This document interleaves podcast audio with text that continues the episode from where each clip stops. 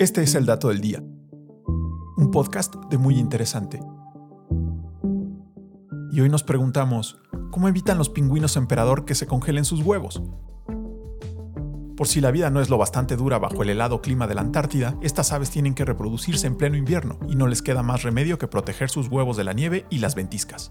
El pingüino emperador es la única especie que se atreve a criar en invierno, y eso es algo que hacen en grandes colonias. Además tienen la peculiaridad de revertir los papeles. Mientras los machos se quedan en tierra para incubar al futuro polluelo, las hembras son las que se lanzan al mar durante meses para alimentarse de peces y recuperarse después de haber puesto un huevo de gran tamaño. La razón de elegir el invierno para reproducirse tiene que ver con las duras condiciones del clima. Cuando los miles de polluelos salen de sus huevos requieren toneladas de peces, calamares y camarones para alimentarse, y resulta que esas presas solo están disponibles en primavera. Como incubar uno de esos huevos toma cuatro meses, deben empezar a reproducirse en invierno para que los huevos eclosionen en la época donde hay más recursos disponibles. Cargados con la responsabilidad de proteger a sus descendientes de un clima tan extremo, los machos evolucionaron para que sus cuerpos sean casi como bolsas de agua caliente. Están cubiertos por una densa capa de plumas de varios centímetros de grosor que funciona como aislante, y también están equipados con una especie de solapa de piel en el abdomen llamada bolsa de cría, que protege al huevo. Estas aves pueden levantar el huevo y manejarlo con maestría con sus patas. Lo colocan sobre la bolsa de cría y luego lo cubren con el plumaje de su vientre para aislarlo del gélido mundo exterior. El huevo se mantiene caliente gracias a que está en contacto directo con la piel de su padre. Por otra parte,